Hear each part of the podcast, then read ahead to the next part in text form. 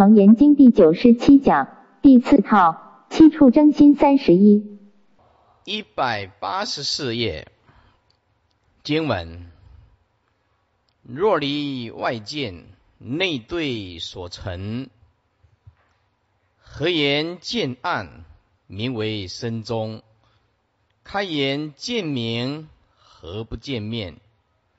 若不见面，内对不成；见面若成，则了之心。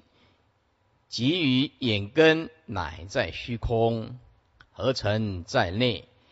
若在虚空自非如体，即因如来今见如面，亦是如身。如言已知身何非解？譬如直言身言两截，应有二字。即如一生应成两佛，说若离外见，内对所成，这个是二分法啊，不是向外看，就是向内看。但是因为它是文言文，是看起来挺有学问的，但是呢，呃，体会起来呀，从文字上啊啊看不太懂，哎。但其实它很简单的，若离外见，内对所成，这是如来在重述阿难的立论啊。离就是非，外见就是外对所成之见，就是跟眼睛配对来解释。也就是说，眼向外看，这个是一般能接受的。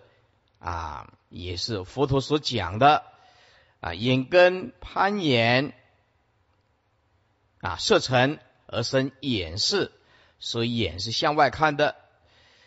那么内对所成是心眼向内看所成之见，这是阿难的看法。此言依阿难你的说法，如果不是向外看所成之见，便是向内看所成之见。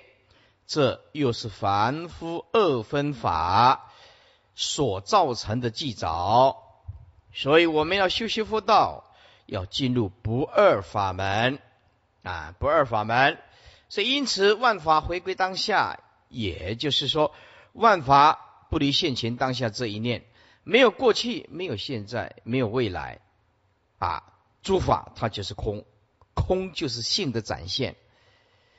啊，因此我们要了解色即是空，空即是色，色不异空，空不异色的道理是什么？啊，色即是空，也就是所有的现象界都是本体界，所以叫做色即是空。因为空即是色，也所有的本体界，绝对的本体界，也就是所有的现象界。现象界是空，本体界也是空，但是本体界的空，它是可以显现般若智慧的。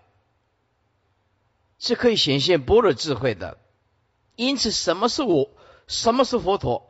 佛陀就是彻底的否定自我，在一次的彻底的肯定自我，彻底的否定自我，就是缘起四大的色身，四大本空，五阴本来就无我，所以佛陀先彻底的站在缘起的角度否定自我，再来站在真心的角度。真心的角度，就是所谓如来藏性的角度，彻底的肯定自己。因为这个如来藏性是做地老主的，凡夫无名啊烦恼，所以他做不了主，这个心性做不了主。而佛陀彻底的否定以后，再一次的肯定每一个人都可以成佛，到最后否定跟肯定都只是语言的表象而已。那只是站在没有修正、没有证悟的人的角度，佛陀是这样善巧方便的讲啊。因此，我们要了解佛陀的心，从哪一个点、线、面、时空、一年不一样切入，都可以见性。以下是合言见暗，名为身中；开言见明，何不见面？这也是说啊，如果不是外见。像你阿难所讲的内对所成，那么合眼见暗，你阿难认为是见到身中啊，就是身内咯。开眼见明，为什么不见到你的面呢？这个意思就是说，他有反观看回来的能力。这又是一个让步的技法。佛说，退一步而言，你所说的合眼见暗的时候，称为是看到你内身内内身中的腑脏。纵使我们承认这是真的，那么我问你：当你开眼而见到一片光明的前景的时候，为何不能看到自己啊？为何不能看到你自己的脸？因为眼睛有看回来的的这个能力呀，它是内对所成吗？是不是？若不见面，内对不成。如果你实在不能看见自己的脸，那么心能内对而见物，这个立论便不能成立。见面若成，则了之心。即以眼根乃在虚空，合成在内。这里又是一个让步句法。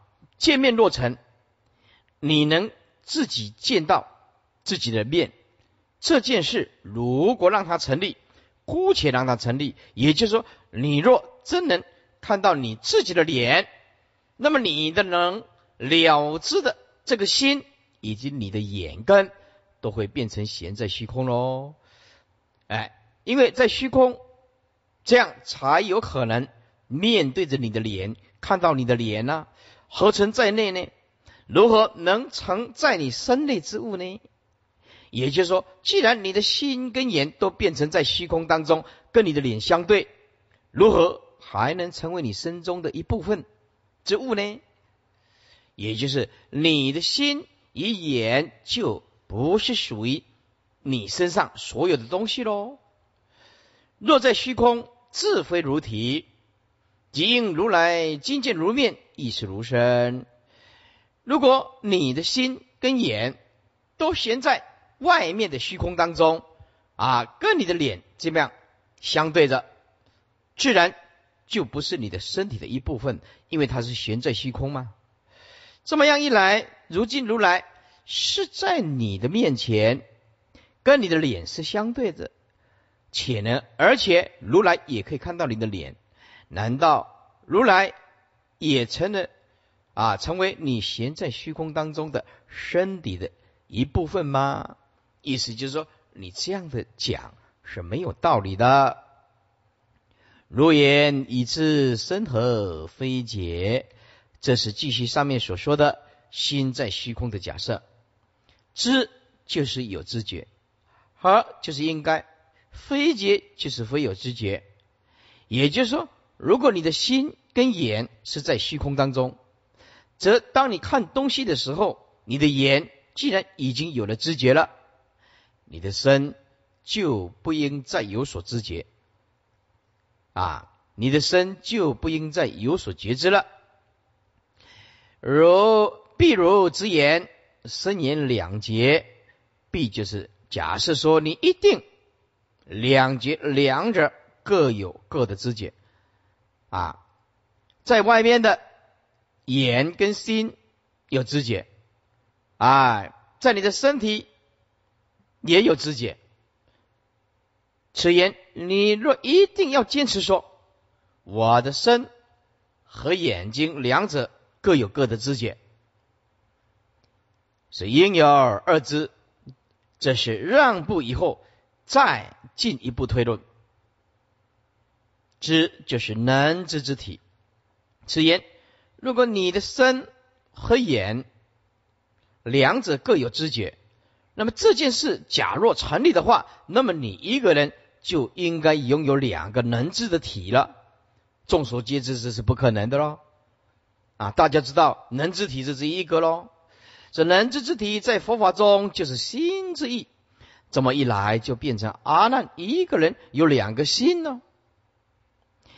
即如一生应成两佛，在层上所说的，如果你真的有两个能知的体，就是两个心，那么你虽只有一个身，但因为有两个心，那么修行修行以后，哎，就变成两尊佛了。是因人修成两尊佛，有这个道理吗？当然没有。所以佛就一层一层的把它破除。一观佛言：如你所说，当你见物时，若离就是若非，若非向外所成之见，就是内对所成之见。你又说。合眼时所见到的暗境，你就明之为见到你身中的腑脏。佛说：我们姑且承认这是对的。如果姑且承认你是对的，如果这样是对，若如是者，那么则当你开眼而见明的时候，你为何不能自见你的颜面呢？因为眼睛会反过来看到你自己的内身，当然。眼睛睁开就一定会看到你自己的脸哦。你若实在不能自见己面，则说心能内对而见，便不能成立。再退一步说，如果能自己能自见己面的事，若能成立，则你此能了之的心，即眼根。乃必须离开你的身体，悬在虚空当中，而与你的脸相对，心与眼既然在虚空当中，即非你身体的一部分，如何还能成为在你身内的之物呢？有心跟眼，如果是悬在虚空当中，自然。非在汝身体上，那么即应如来今既能见汝之面，又在你身体外，那么说来，因此如来也成为是如悬在虚空中的身体的一部分哦。然而显然如来之身，并不是阿难你的身体的一部分，因此。你阿难并不能自见即面，既然不能自见即面，因此你的心眼便不能内对而见，也就是往内看，根本没有这种功夫啊！大家都知道眼是往外看的啦，所以你的内对而成见是不能成立的。所以说，心眼能内对而见是不能成立的。又再退一步言，如果你的心跟眼真的在虚空当中，则如处在虚空当中的眼已经自己有知觉了，那么你的身体和就是应该啊应非，那么你的身体应非有知觉啊应非有知觉。比如坚持言说，我的身与眼两者各有各的知觉。并不是只有一个能知解。如果承认这是对的，如是则一人应有二能知之体。既有二能自之体，便有两个心。你既有两个心，即如现前一生将来应能成为两尊佛。但这显然是不对的。你一生并不能成为两佛，所以。说你一生有两个节制的体，就两个心是不能成立的。你既只有一心，便只能有一个解体，便只能有一个能解体。是故你的心若离身体而处在虚空当中，与你的脸相对，则你的身中便没有心。啊，因为节制是一个吗？身既然无心，便应无知觉。因此，当悬在身外的心跟眼见到外物的时候，你的身也应当无知觉。然而事实不然，实是心见身觉，心能看到，身也能解，是不是啊？哎，是心见身解。是故心与眼非在体外，悬在虚空。而能内对且自见即面，是故内对的理论是不能成立的。全论在此段中，依佛所说，可见阿难论证的错误在于一若离外见内对所成，也就是阿难的意思是说，当他看东西的时候，若不外对就是内对。众所周知，眼睛是往外看才成为眼见的。所以没有往外看的时候，就是在往内看。这种说法很武断，而且又是入了二分法的窠臼。这个念窠臼，窠臼就是沿袭以前的旧字，不能别出心裁。哎哎，以前的陷阱叫做窠臼，而且又是入了二分法的旧有的陷阱。再者。眼能对外看，并不表示眼能对内看，也是成立的。但是阿难就武断的一逻辑推论而说，眼能内对而看。但是请注意，阿难所主张的眼能内对而看是有条件的。那么条件就是眼睛必须闭起来，才能内对而看。这个假设条件也是很武断。因为并没有足够的凭据能证明这个假说能成立，因此佛就针对这一点来攻破。如果心眼真有内对而视的功能，它不应是闭眼起来的时候才能内对而视啊，而当眼开的时候，也应该能够内对而视，就是看回来的能力，不管闭眼开眼。都有看回来的能力，而事实上，见这件事情在唯识学上称为眼根与色尘相接，相接就相对相处而生眼视，这是众所周知啊。以唯识学佛的开示都是这样子的，因此才能了别外色。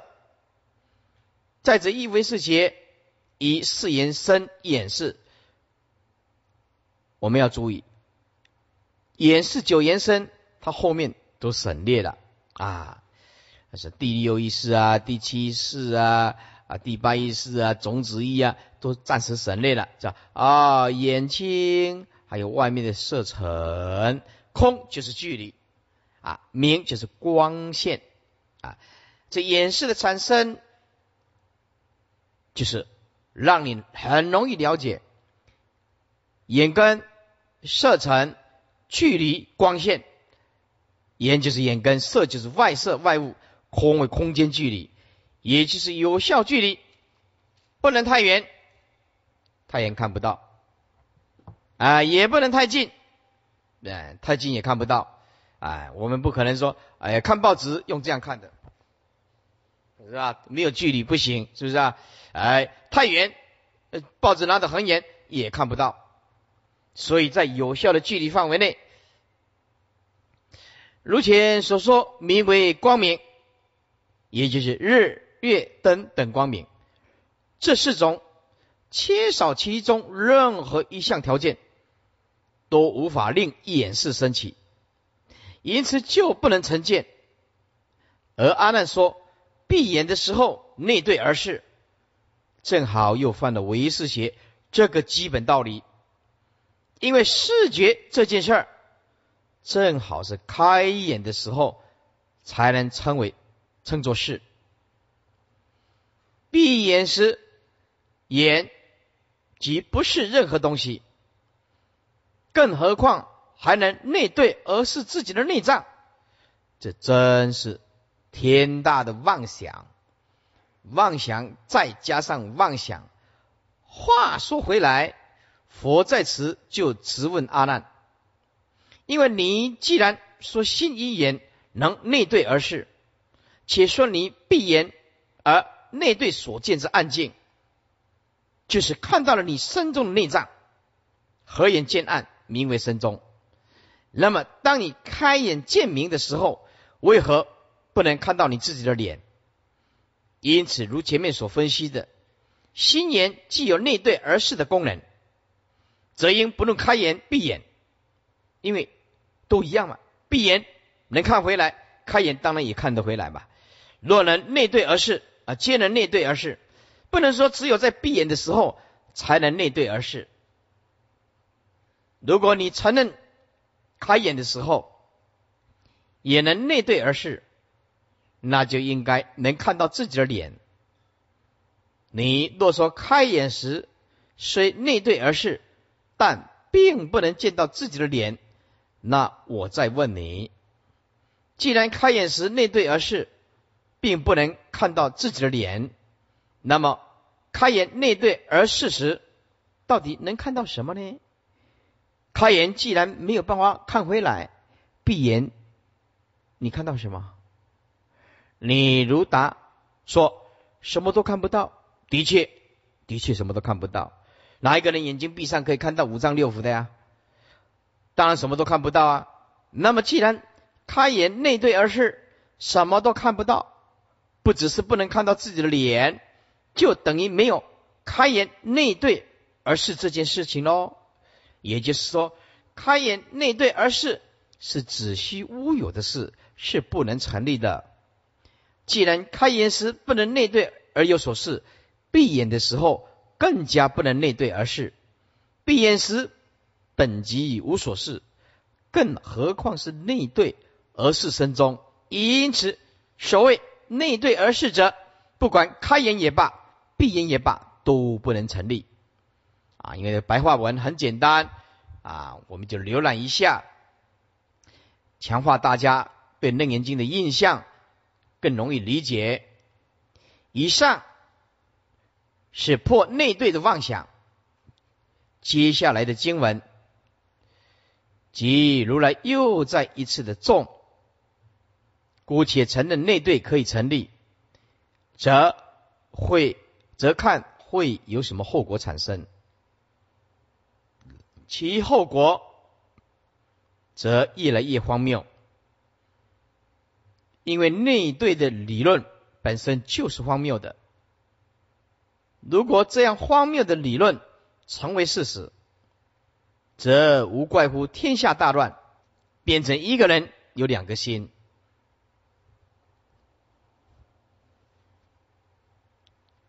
一个人能修成两尊佛。复己，世间邪说之乱天下，令众生颠倒，大类如是，大概都是如此。所以修习佛道，很重要的就是正知、正见、正思维、正念、正定、正精进、正智、正解脱，一点都不能歪。这么样一说来，亲近善知识。就显得特别重要啊！因为心法不在语言，不在文字，不在观念，就必须要靠三知识才有办法。要不然经典抱一堆回去，你自己看，体悟一错，这样自己看又看不来。所以说，如来出世呃出现世间。主要是要破除世间邪恶的之见，颠倒妄想，所以不能把佛法当做学术来研究，这跟了生死是不相干的。把佛法当做学术来研究，最多只能造就几个学者，不能成就祖师的。我们今天。是要内心起大波的智慧，打破无名烦恼，是要究竟解脱，而不是在言文字题里面游戏啊，观念里面游戏。因此，我们不能把佛法。当做学术来探讨、来研究，要真正的契入如来的不生不灭的藏性，如来藏性，也就是每一个人都存在着。换句话说，佛教本身实在不是一个宗教，不是一种宗教。佛教最重要的是教大大家认识你自己，认识你自己这一颗心。为什么？因为你就是佛，彻底解决烦恼无名，我们的心没有牵挂，就是佛。所以说，佛教是一种宗教，实在是一种方便。佛教它是一种觉性的教育，佛就是觉悟啊。佛就是觉悟了，佛教对不对？觉性的教育叫做佛教。什么叫做宗教呢？宗教就是立一个教主，还还有一些教义，让这些教徒来膜拜、来崇拜。哎，不管讲的对错，都这样崇拜他。这叫做一种宗教啊，像台湾很多拜神的，对不对？这个可以称为一种宗教啊，就是我信仰什么玉皇大帝呀，啊城隍爷呀，哎，这就是一直拜啊，一直求啊，城隍爷保佑我啊，啊玉皇大帝保佑我啊，或者是上帝保佑我啊，那么有人会。质疑说：“那你们佛教不是求阿弥陀佛、观世音菩萨加倍吗？”哎，注意，那是真上言的部分。哎，真上言，我们重要的是清音眼，也就开采每一个人本具足的般若智慧。为什么？有《阿含经》就很讲的很清楚了，说智一直，法一直，莫一一直。这句话用现在的语言来讲，直截了当的意思就是说，这个世间没有任何一种东西可以依靠的。女人，你千万不要说哪一个男人可以依靠，那是骗人的；男人也不要说哪一个女人可以依靠，那也是骗人的。可以给你做一个真上言是可以的，智一直，法一直，莫一一直，这个世间。是哪一种东西可以可靠的、靠得住的呢？智一直就是要靠你自己的般若智慧，了悟缘起如幻的道理。你自己不放下，佛在你前面都没有用的啊！所以禅宗有一句话，说自己不解脱，前佛出世。亦难救拔，自己内心里面不解脱，前佛出世都救不了你。用直截了当的意思就是，你自己放不下，你自己放不下，任何人在你旁边说什么好听的话都没有用。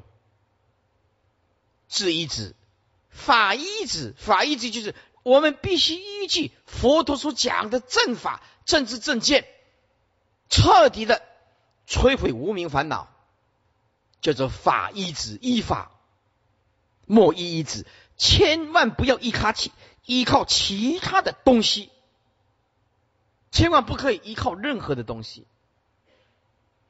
哎，所以我们要知道，世界上最可靠的。就是自己的般若智慧。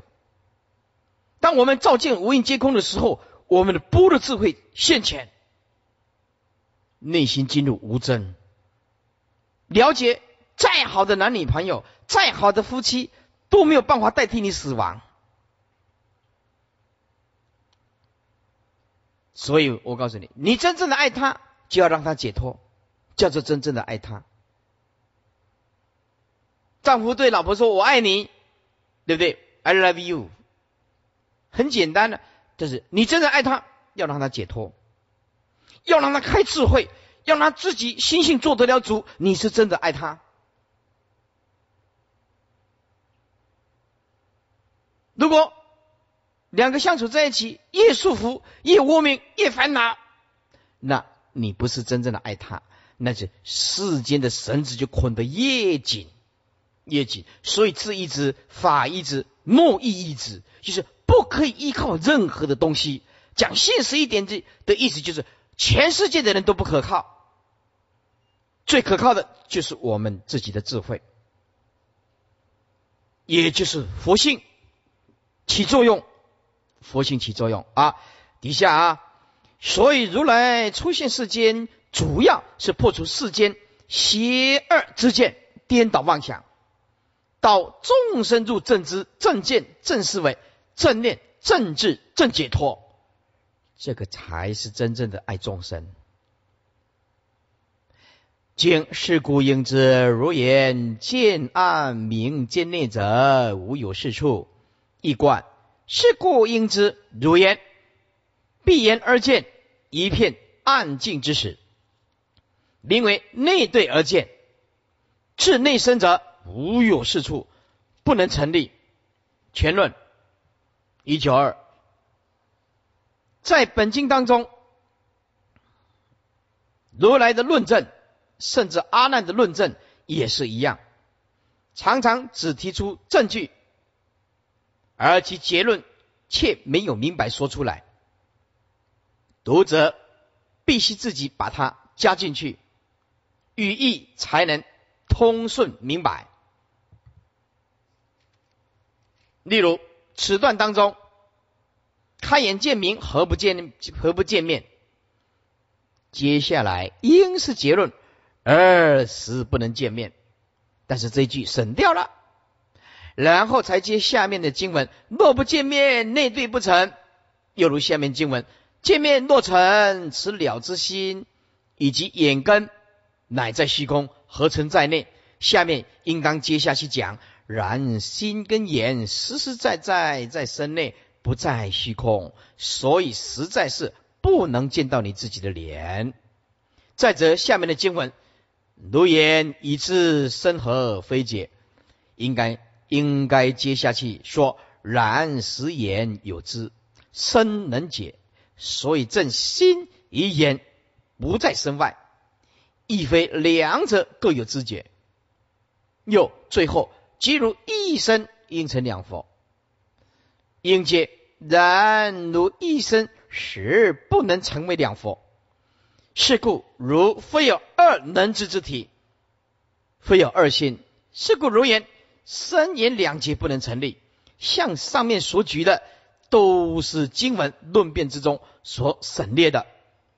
读者如果要令论证之脉络啊之脉若明明朗贯穿，说读者如果要令论论证之脉络啊明朗贯穿，必须写笔记，用自己的话把它加进去。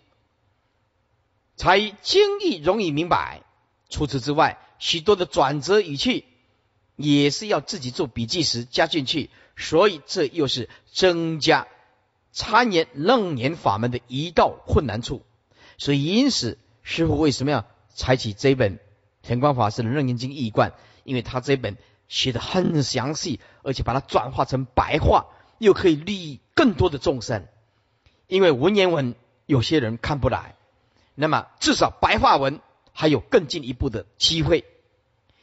也许这是因为本经是给大根器的人悟啊悟修如来密因的，所以才如是严谨易该。第五破即心随和合而有，也就是无有定处喽。经文阿难言。我常闻佛开示示众，有心生故种种法生，有法生故种种心生。我今思维即思维体，使我心性随所何处心之随有，亦非内外中间三处。这有心生故种种法生，就是种子其现行。有法身故，种种心生，就是现行熏种子，都不能离开第八意识。常就是曾经，示众如来的弟子有出家男女二众，比丘比丘尼，在家男女二众，这优婆塞优婆夷，合称如来示众弟子。有心生故，种种法生，这是指有因必有果，着重于心因，强调心中善恶之本因。如果心中善，则能令种种善法生起，断惑正真。乃至正涅盘得菩提。如果心中恶，则能令种种恶法升起，乃至令人造作忤逆十恶，堕三途八难，三界轮转不息等恶法。啊，就看你亲近到什么人，亲近到恶之见的时候。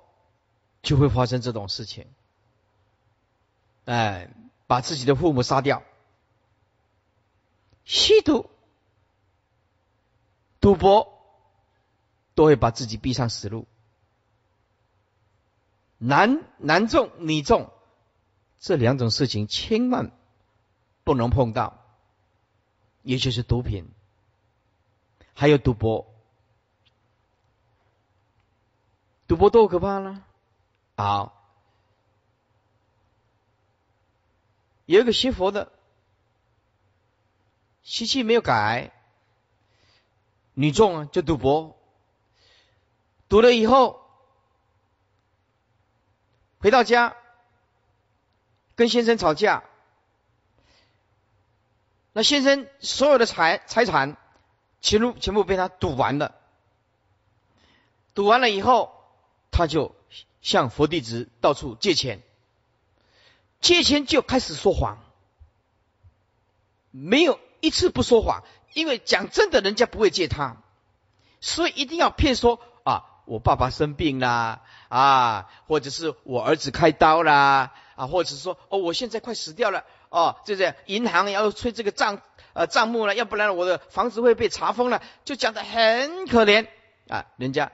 钱一次借他，两次借他，后来哎都没有回来。后来去查，都是讲谎话。他被债务所逼迫了，然后人家要黑道的要来找他老公谈。她老公就六岁呀，西西也挖个亏挖。她老公跟我讲，无奈无可奈何了。恶车业主无法可敌啦，那种庆心庆心的寒心呐，就是讲对老婆绝望，唔知要讲啥就对了，他不知道要讲什么了。哎，哎，然后去，然后去去外面哦，跟男人哦，无心啊，没办法了，也不敢跟老公讲了，是不是啊？啊。就自己啊，震动，哎，真的流产了，流产了。这老公整年都没有碰她，怎么会有小朋友呢？是不是？所以只要一赌下去，你看哦，他还是有学佛的。以此推论，你可想而知了哈，不是每一个人都这样。以此推论，那个没有邪佛的。那个有多可怕？整个生命观、价值观整个扭曲的时候，所以我告诉你，赌博一债务逼疯的时候，没有什么叫做礼义廉耻的；人一吸毒下去的时候，没有什么叫做礼义廉耻、忠孝仁爱、心理和平，没有这个观念，完全没有的，就是这样子。哎，就是这样子。因此，我们真的是感触良多了哈。因此，我们既然学佛，男众也好，女众也好，这两种东西就一完全不能碰。第一个就是毒品，第二个就是赌博。这一滴功比差的丢了，哎，因为不讲谎话，活不下去呀。没有钱呐，是不是？所以我告诉你啊，这个恶啊，只要你知见还有你的环境，你亲近的是善知识还是恶知识？你的环境是什么？环境大家是赌博的，这弄一弄就跑去赌博。哎，这一群人都是说人家是非的，这一群人到最后自然就会感染，真的很厉害哦。好了，看底下啊，所以乃至令人造作无逆十恶，堕三途八难、三界轮转不息等恶法，都会升起的。因此，这两句句子主旨在勉励邪人注意自己的心念，心念就是动念，千万不要动到恶念。记住师傅的话啊，什么事情要往好的一个角度去想、去解脱。不能钻牛角尖，钻牛角尖，这个人佛现前都没有救啊！乃至于刹那间的起心动念，都会有因有果，因果昭然。这两句句同时也在警戒世人，莫动恶念、邪念。作为这个恶念一起来，恶念就是恶因呢。恶言一到，恶果就现前，恶果就现前。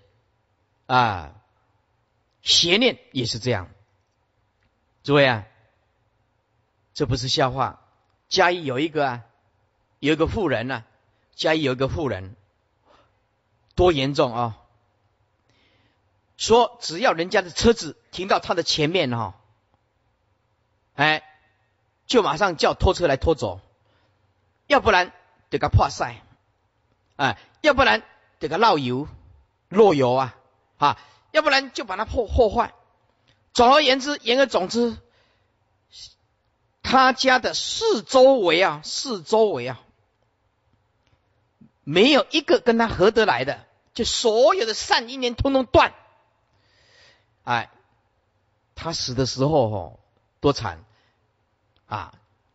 我们呢，以前呢，有一个习俗，就是人死了以后要去跟出殡给表。啊，邻居要借一桶水，要借一桶水来怎么样？哎，清一清，清洗清洗。结果整条街哦，整条街哦，去向人家要隔壁向要一桶水哦，没有人要给他。一个混你归真，归真混你一个，安尼一看伟大。整条街恨他一个，他一个 恨整条街，谁厉害？当然他厉害喽，严不严重啊？所到之处善缘全部都断，多悲哀的一件事情啊！所以这个恶念、邪念、害人的念头，千万不能动，因为因果昭然，即使一念恶念、恶心起，也会招致种种恶法随之升起，如影随形。有法生故，种种心生。这是将一切法因缘合合而生，因此而劝诫弟子亲近善法，远离恶法；亲近善知识，远离恶知识；亲近善友，远离恶友。不要说没关系，只要我心清净就好，或者是只要我自己心中没有恶念、没有鬼就好。随缘一点有什么关系？但如来说，你自心中也许没有恶念，可是你若亲近恶法、恶知识、恶友，而令此等恶因缘合合，不其然的，就会有种种恶法在你心中升起，而令你想逃都逃不掉。而这个恶念一起来，啊，习性一起来，自己都不觉知。自己都不觉得，哎，到那个时候已经由不得你了。万法因缘合合而生，故不幸你所碰到的是令恶法升起的因缘。彼等二因缘已经具足和合，所以不可避免的必有恶法升起，而且由此等恶法之升起以及不断欣喜。再令你心中种种恶念油然升起，这叫做有法生故，种种心生。相反的，若有人亲近善知识、善友，听受善法，有此等善因缘欣喜，便能令他心中渐渐有种种善念升起。这也是有法生故，种种心生。即思维体，使我心性，即就是这个有当下当体之意。思维体能思维的本体，此言即此能思维的本体，就是我的心性。随所何处，心之所有，和就是和合。此言随着诸法因和合而生起处，我的心便随着在那里升起。叫做随时何处，心之所有，亦非内外中间三处。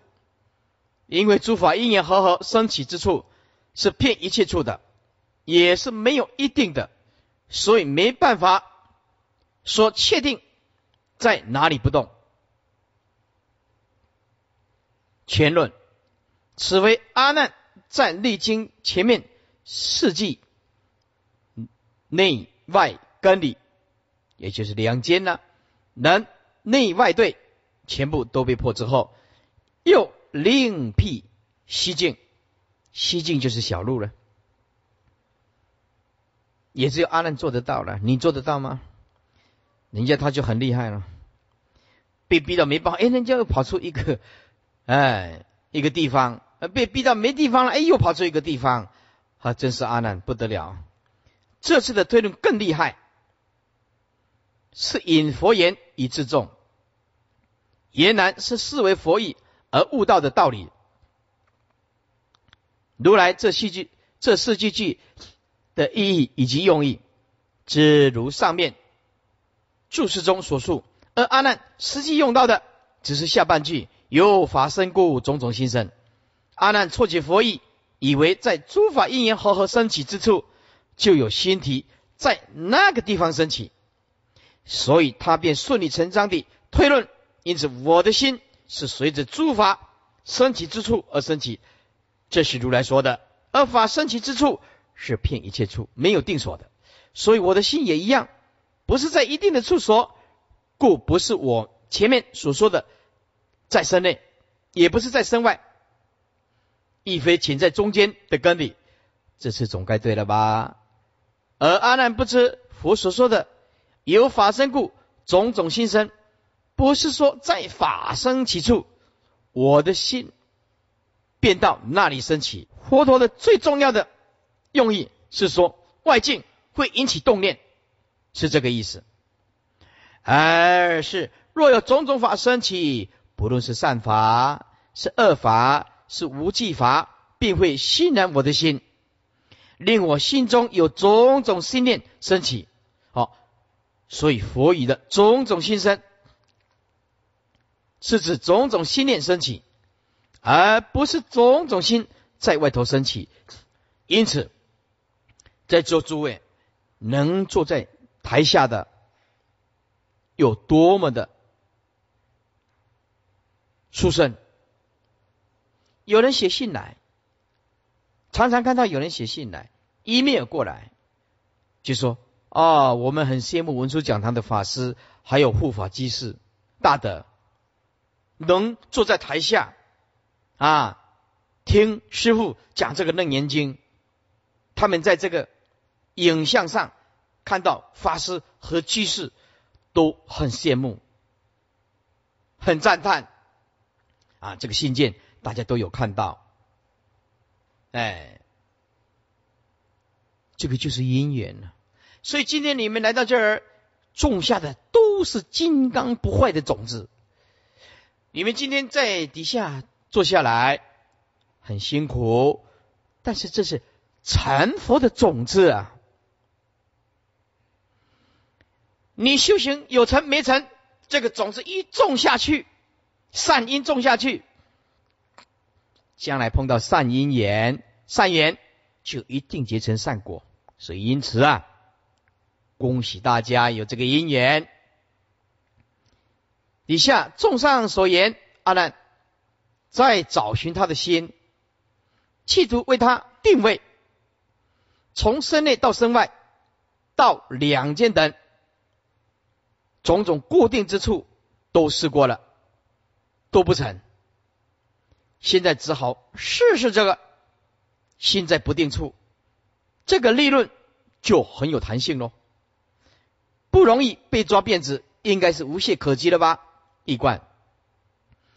阿难言：我常闻佛开示示众弟子，而说有心生故，种种法生。有法生故，种种心生，如是之法具。我今即依此句而作如是之思维，即我此现前能思维之体，实为我的心性。而且如佛所教次者，就随着种种法所合合升起之处，就在等就在那当处，我的心则随着而有，这升起。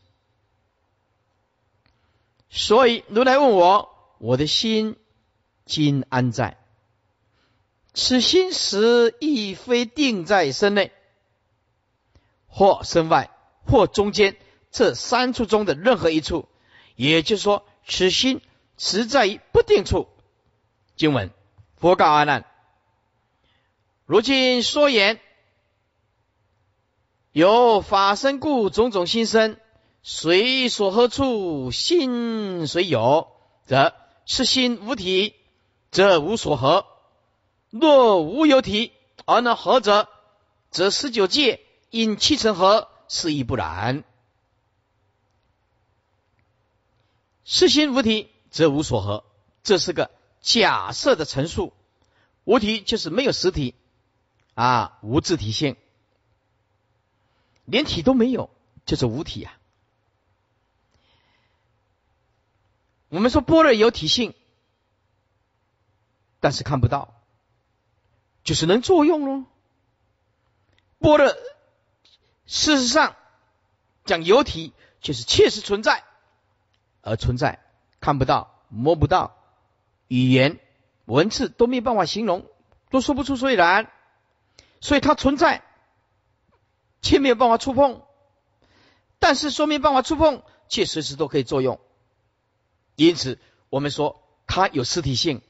因此，这个有实体、无实体啊，在某一个时空，在这里讲的就是连心体都没有的意思，连心的体性都没有，心的体性都没有，怎么和合呢？就像这一个穷人身上完完全没有钱，他说我不爱财，这句话讲得通吗？啊，连钱都没有，讲什么不爱财呢？对不对？连心的提性都没有，怎么一年和合呢？好，这个是就是这个意思啊。此言如果此心是没有实体的话，则实并没有任何东西从种种法和合之中升起，即无实体物从众法和合中升起，则此众法实在并没有和合。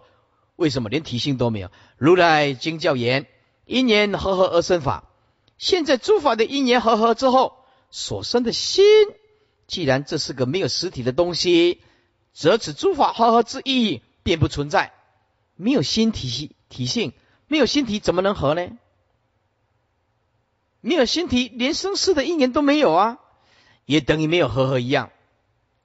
再者，既然诸法和合之后，所生之物是个无实体之心，则可以证诸法本身也是无实体的，因为诸法和合为因，生心为果，果既然无体，无体之果不会从有体之因来，换言之，有体的因也不会生出无体的果，因为因果不相符合嘛，所以被生的心既然无实体。则正能生之法也是无实体。如果诸法本身并无实体，无实体之物怎么能够和合呢？无实体之物实无所合，所以说心是从诸法和合中升起的，是不能成立的。这是从心无实体的前提来破，心是从诸法合合而生之论。如果无有实体而能合着，这是个让步的技法。如果你说这心虽无有实体，但它却能从他法合合中升起，这虽类似强辩，但我们姑且让它成立，看会有什么结果。读者请注意，如前所说的，有时世尊在用一让步计的时候，也就是令已经被驳倒的利润暂且让它成立，然后进一步从这已经被迫的利润中当中推出一个结果，而这个结果通常是个非常荒谬可笑的状况，因此而反证出原利润之荒谬。即极其不可能成立的实况，以此而致对方哑口无言，毫无反驳的余地，再辩恐怕就更难看了。这十九界引七成合，我们都知道只有十八界啊，没有十九界啊。十九界就像龟毛兔角啊，因七成合，我们都知道只有六层啊。没有七层呢，色声香味触法只有六层呢，没有七个第七个层呢，所以这就是龟毛兔角不存在的东西，根本不可能一年合。十九届就是第十九届，我们知道世间有十八界，六根、六层、六世。若说有第十九界，其意即如龟毛兔角，不可能有的，纯粹是自信的妄想之意。七层就是第七层。我们也知世间有六层色身香味触法，并没有什么第七层。如果说有第七层，那一样也纯是自信妄想，只需乌有之物。